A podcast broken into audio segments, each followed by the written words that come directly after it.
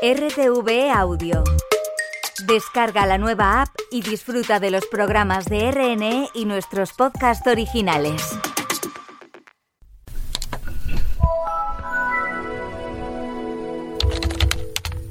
Hija, vamos a mirar lo de la seguridad social para ver lo de la jubilación. Esta Porque no me entero yo de esto cómo va. es María José. Es que realmente no sé dónde buscar. Tiene 55 años y quiere saber cuánto ha cotizado y qué requisitos debe cumplir Sí, para poder claro. prejubilarse. Sí, porque pensión no, porque todavía... Como miles de españoles, últimamente está teniendo problemas para conseguir cita presencial en la seguridad social. Siempre le recomiendan que haga los trámites a través de Internet. Trámites y gestiones, a lo mejor. A ver, pedir cita previa en la seguridad social. Pero quiere que alguien le explique los pasos a seguir. Así que María José ha decidido pedirle ayuda a su hija, que se maneja mejor, para hacer los trámites online. Y es cuando se topan con otro muro. Tener acceso. Vale. No entienden la mayoría de palabras que aparecen en la web de la administración, em, se pierden en un laberinto de enlaces Pues eso, Sí. ¿no? Vale. y no tiene los certificados digitales exigidos. Ni clave permanente ni clave PIN. Tu teléfono no consta en nuestra base de datos. Para acceder por SMS indica. Se ha perdido para siempre el trato en ventanilla. Madre mía, seguridad social. para pedir cita. Otra vez. ¿Cómo identificarme? ¿Por qué nos cuesta tanto comunicarnos con la administración? Joder, es que es súper complejo. Envía una solicitud. ¿Cómo nos afecta como ciudadanos? Una carta, esto tarda un montón. ¿Y hay alguna forma de cambiar esto? Es que esto es todo un jardín. Madre mía, qué lío. Yo soy Marta Vicedo y creo que esto merece una explicación. Si lo que queremos es cita.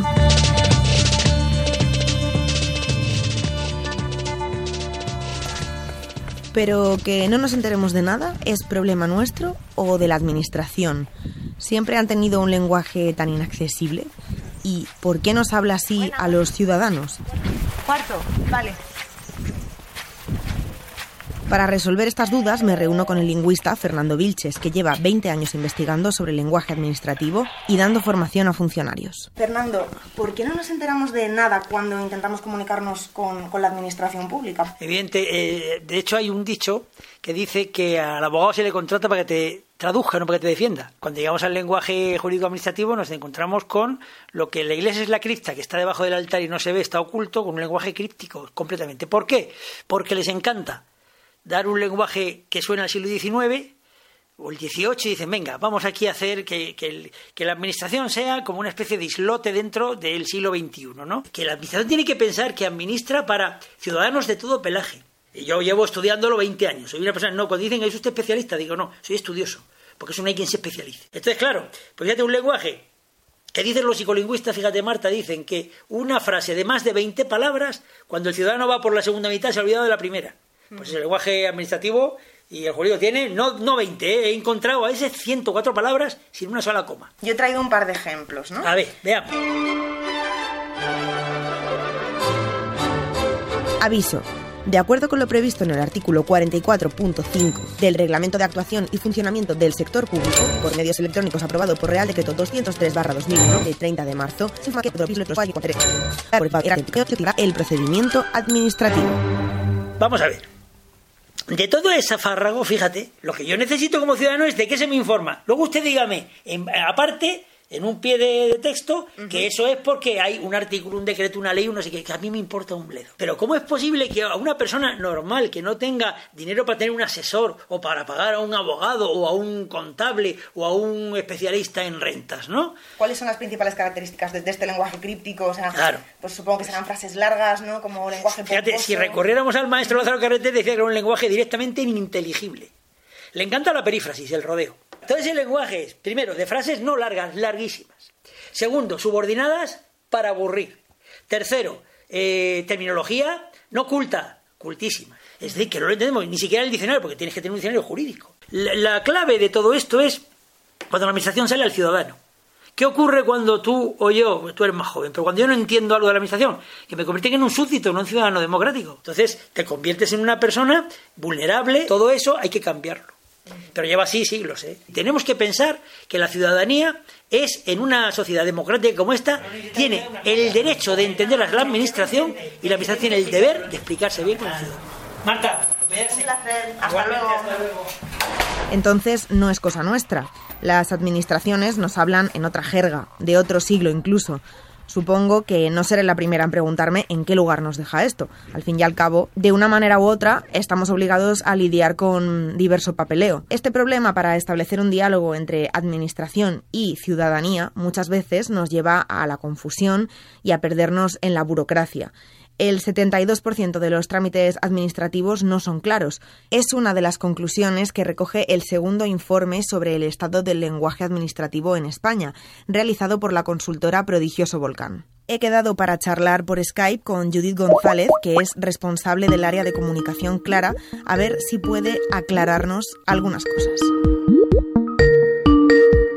creo que todos tenemos alguna experiencia en la que hemos tenido que relacionarnos con la administración. Hemos empezado a buscar información en, a través de a lo mejor de un buscador, me voy como confundiendo, me voy enfadando, en fin, al final acabamos bastante frustrados y no siempre somos capaces de acabar el trámite nosotros solos, por nosotros mismos, con lo cual acabamos un poco en el desamparo y perdiendo autonomía, ¿no? Teniendo que pedirle ayuda a otra persona que sea más ducho que tú te, te ayude, ¿no? Sí, o incluso llegar a pagar a alguien para que te gestione ciertos trámites que no todo el mundo puede, puede permitirse. Efectivamente, trámites que son ciudadanos y que en principio no tendrías por qué recurrir a, un gestor para que te los hiciera, ¿no? O algún tipo de, de, ayuda similar. ¿Qué colectivos encontráis que son más vulnerables ante este lenguaje opaco administrativo? Eh, nosotros más bien lo que encontramos es que al final estamos generando casi eh, un nuevo tipo de vulnerable, que es el vulnerable digital.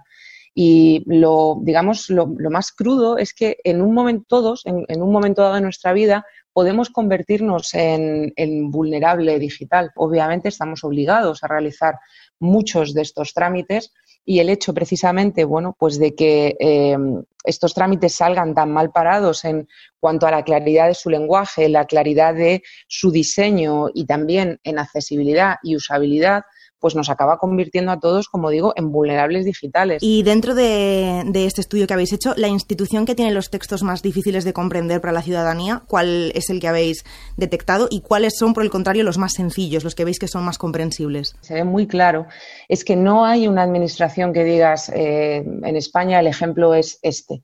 Lo que vimos, al contrario, es que dentro, internamente, las propias administraciones había muchísimos contrastes. Mm, creo que recordar, eh, lo digo de memoria, pero creo recordar que incluso el mejor y el peor eh, texto pertenecían a la misma administración. Eh, no sé si habéis comparado en algún momento del estudio, en concreto, habéis visto alguna administración que hayáis dicho, bueno, dentro de de este ministerio, de este ayuntamiento, de, este, de esta administración pública se han hecho esfuerzos en los últimos años para que esto mejore y se ve que ha mejorado claramente. Se hacen esfuerzos en muchas administraciones y yo también quiero un poco romper una lanza a favor de nuestros funcionarios y de los profesionales que trabajan en nuestras administraciones, porque en general nosotros también, eh, bueno, en el día a día de nuestro trabajo lo vemos, vemos que hay mucho interés en, en intentar hablarle a la ciudadanía de una manera distinta. Lo que sucede es que muchas veces tampoco hemos enseñado a nuestro funcionariado a hacer las cosas de manera distinta. Entonces, aquí la formación también es importante, se puede aprender a hacer las cosas de, otra manera y se puede dar un método para hacer las cosas de otra manera. Entonces, sabemos que el lenguaje administrativo supone un problema para la ciudadanía y que los trámites a través de Internet dejan fuera a mucha gente. Creo que es el momento de ver qué dice la propia Administración al respecto, así que contacto con el Instituto Nacional de Administración Pública, o al menos lo intento, por teléfono sin éxito. Envío un formulario genérico a través de su web y horas después me remiten a otro correo electrónico. Esa misma tarde recibo una respuesta del gabinete de prensa no me aseguran que les pueda grabar una entrevista presencial y me piden que les remita el cuestionario.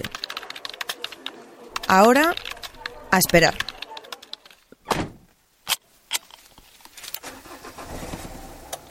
A pesar de los esfuerzos, la frustración sigue siendo el denominador común cada vez que nos enfrentamos a alguna gestión administrativa. ¿Será igual de frustrante desde dentro para los propios funcionarios?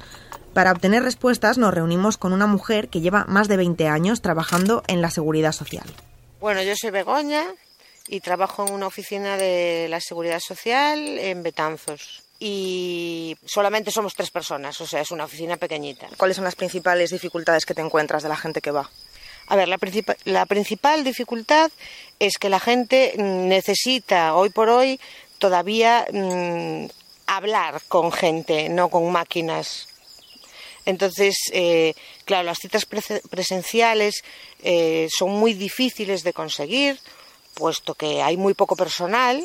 De hecho, en mi oficina hay una persona sola para atender al público, con lo cual el, problema principal es ese, que la gente no consigue cita para poder comentar sus problemas. Todo tiene que ser con cita previa, excepto certificados digitales y claves permanentes, que es lo que, lo que se está intentando que la gente tenga para no tener que acudir a las oficinas, claro. Cuesta bastante entender sobre todo para los trámites que a veces necesitas no te llega con ir solo a una página, que tienes que ir viendo bastantes más cosas. ¿Crees que seguramente ciertas administraciones no estaban preparadas para dar ese salto tan grande? No, no de hecho se ha aprovechado clarísimamente la pandemia para efectivamente mm, hacer, eh, digamos, obligatorio los trámites por, por la sede electrónica. ¿Tú crees que la Administración está trabajando para que las notificaciones, todo el lenguaje que se utiliza para comunicarse con el ciudadano, ¿tú crees que están haciendo algún tipo de esfuerzo o se está trabajando en simplificarlo, en que sea más accesible? Bueno, sinceramente pienso que no que no se está haciendo absolutamente nada. Creo que incluso al contrario, puesto que como efectivamente ah, da mucho lugar a que la gente recurra y acuda a los juzgados y los juzgados muchas veces efectivamente les dan la razón, pues creo que tampoco hay excesivo interés en, en modificar nada.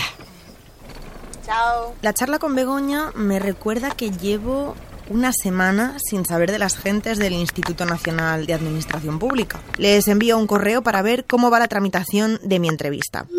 Un par de horas después tengo mi respuesta. Un archivo de texto. Insisto en grabar a alguien, pero me dicen que no va a ser posible. Así que ahora tengo seis páginas de respuestas y nadie que les ponga voz. Y esto es un podcast.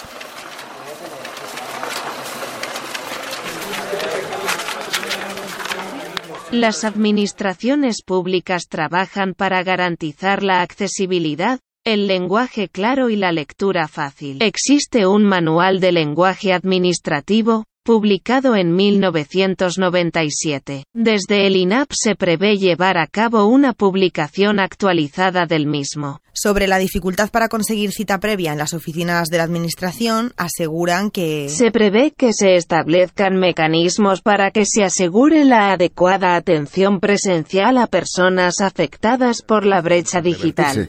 Hablamos de la atención presencial en la Administración, que sigue siendo muy escasa. Conseguir una cita en una oficina del SEPE o la Seguridad Social es misión casi imposible. a vueltas con la cita previa, pienso en María José y su jubilación ella tiene un ordenador en casa, conexión a Internet, móvil, tablet y puede recurrir a su hija Lidia para que le eche una mano con los trámites si lo necesita pero incluso ella ha desistido. Pero, ¿y las personas que no tienen medios materiales, que no saben usar la tecnología y que no tienen ningún tipo de ayuda? por internet, a mí se me pasa el plazo. no tengo internet tampoco, tengo que, llamar a un sobrino mío. Solo no, sé, no podría hacerlo, la verdad. Yo me he acercado a uno de los talleres gratuitos que imparte la Fundación Que promueve el uso y el conocimiento de la tecnología. Hoy viernes nos toca hablar de la relación que tenemos los usuarios con la administración. Hoy José Manuel, jubilado, dará clase en la Fundación 26 de diciembre de personas mayores LGTBI en Lavapiés, en Madrid. Vamos a adquirir unos pocos conocimientos para que en esta selva informática podamos salir adelante. Bueno, yo creo que la mitad de la gente que ha acudido a nuestras formaciones se siente obligada a tener Internet y que de alguna forma sentimos una gran impotencia por no dominar precisamente ese medio. En cuanto a trámites y administración, los alumnos del taller lo tienen bastante claro cuando les pregunto qué opinan de la manera de comunicarse de la administración pública. Entonces hay muchas cosas que no están funcionando bien del Estado y te ponen en un estado de, de ansiedad a ti, porque son cosas que tú necesitas. Por supuesto. O, por ejemplo, en mi caso, que solamente tengo un teléfono y no tengo un ordenador, lo cual me condiciona para entrar e informarme. Yo sí he tenido que llamar a algún amigo y preguntarle esto, cómo puedo avanzar o sobre todo cuando me hacen preguntas que no acabo de entenderlo muy bien y te quedas bloqueado y, no sabes cómo avanzar y por miedo a lo mejor retrocedes y cortas. Tiene que y tiene y tiene, pero mire, yo es que he entrado en la página web y no lo he conseguido, llamo este número de teléfono, no me lo cogen, pues por narices, por no decir otra palabra, tienen que hacerlo de esa forma. Tenía que haber más puntos de información, si no mm, presencial, por lo menos telefónico. Y de cara a las páginas web encuentro que hace falta que el lenguaje sea más lenguaje cotidiano. Yo pienso que están mal organizadas, son enrevesadas, tenían que ser mucho más sencillas, que un crío lo, lo, lo pudiera hacer. La verdad es que he salido del taller de cibervoluntarios un poco desanimada, por lo que me han contado tanto José Manuel como sus alumnos.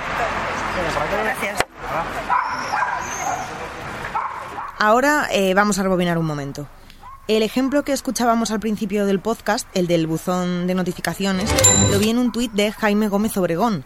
Jaime es ingeniero y hace activismo por un cambio en la transparencia y la forma de comunicarse de la administración. Voy a escribirle a ver si me puede echar un cable. Hola Jaime, ¿qué tal? Eh, soy Marta de Radio Nacional. Tenía algunas dudas sobre las webs de la administración pública y quería ver si me las podías resolver. Em, ¿Cómo definirías la arquitectura de las webs de las administraciones públicas en, en nuestro país?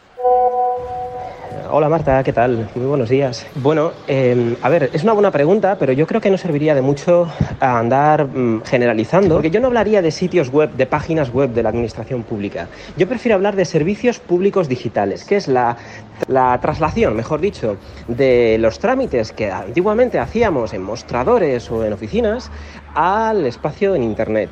Em, digamos que la administración lo que despliega no es una página que el usuario consume y ya está. Es que estamos hablando de un diálogo que la administración pública tiene con el ciudadano. Y eso es mucho más que una página web. ¿Cómo definirías el lenguaje que utilizan las administraciones públicas para guiarnos en los diferentes trámites a los que pues, nos tenemos que enfrentar día a día los ciudadanos? Kafkiano, vamos, kafkiano, Marta, porque la comunicación que hace la administración pública con el ciudadano muchas veces es una comunicación que deshumaniza. Este, esto erige una barrera entre, entre la administración y el administrado. Esto nos está separando. Eso al final provoca una desafección, una desconfianza en las instituciones y las administraciones que nos proporcionan esos eh, servicios digitales eh, limitados, defectuosos, retrasados. ¿Están las administraciones listas para este salto que se ha dado hacia la digitalización de los trámites a, raíz de la pandemia de coronavirus? Buah, esto es la pregunta del millón. Tenemos una disonancia entre dos velocidades. La velocidad de la ciudadanía, del mundo, de la gente, que es que vamos a un ritmo. Y, todos estamos acostumbrados a interactuar con, servicios digitales de compañías eh, privadas o comerciales que nos ofrecen unos servicios eh, bastante decentes. Y en cambio vemos cómo la administración pública va a un ritmo mucho más despacio y esa brecha que separa ambos mundos, ambos, ambas galaxias, se está agrandando, agrandando, agrandando. Y eso es a mí lo que me preocupa. Yo creo que la brecha digital de nuestra década es esta. O sea, la cita previa del DNI electrónico, comprar un billete en la web de Renfe, es una gincana. En los últimos años están emergiendo diferentes colectivos o activistas, pues como puedes ser tú, que, mm, que exigen una comunicación a todos los niveles por parte de las administraciones eh, de manera clara para que todos podamos entendernos eh, con ellas. ¿Tú crees que ese cambio es, es, posible? La Administración yo creo que no hace las cosas mejor porque no pueden hacerlo mejor. Y esto no es una cuestión de recursos, es una cuestión del modelo de desarrollo de los servicios digitales en el mundo público. Un Estado que es complejo, al final refleja esa misma complejidad en las interfaces que nos proporciona la ciudadanía. Pero yo creo que ese es la, el, talón de Aquiles de toda la estructura eh, digital, de la transformación digital del país y de los problemas que tiene y de los problemas que va a tener, que desde mi punto de vista yo aquí soy bastante pesimista Mientras ultimo este podcast, por imprevistos, me veo obligada a sacarme un duplicado del DNI para poder viajar. La única cita libre disponible antes de la fecha está a hora y media de mi casa en transporte público. Y allá voy. En el tren me pregunto si las cosas no se pueden hacer de otra manera aquí. ¿Cuáles son los caminos hacia un lenguaje administrativo directo y que nos facilite la vida?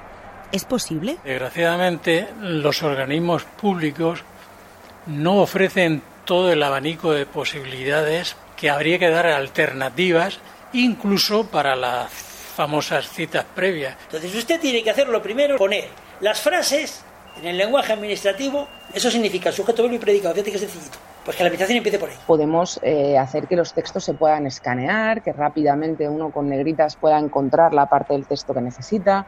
Podemos poner ejemplos, glosarios, diseñar de manera que el texto invite también a ser leído y escribirlo de manera que cuando uno lo lea, lo entienda.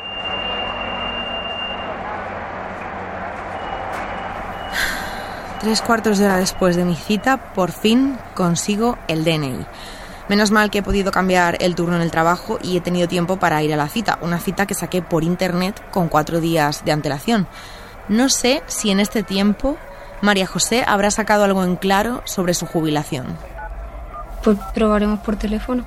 Sí, lo intentaremos, a ver. Y si no, pues mira, yo cada vez lo ponen todo más complicado. Todos nuestros agentes continúan ocupados. El tiempo estimado de espera es de un minuto. Permanezca en línea para ser atendido. Este servicio está recibiendo una elevada demanda. Por favor, pruebe a llamar más adelante o diríjase al servicio gratuito de concertación de cita previa en la página web www.serguionsocial.es.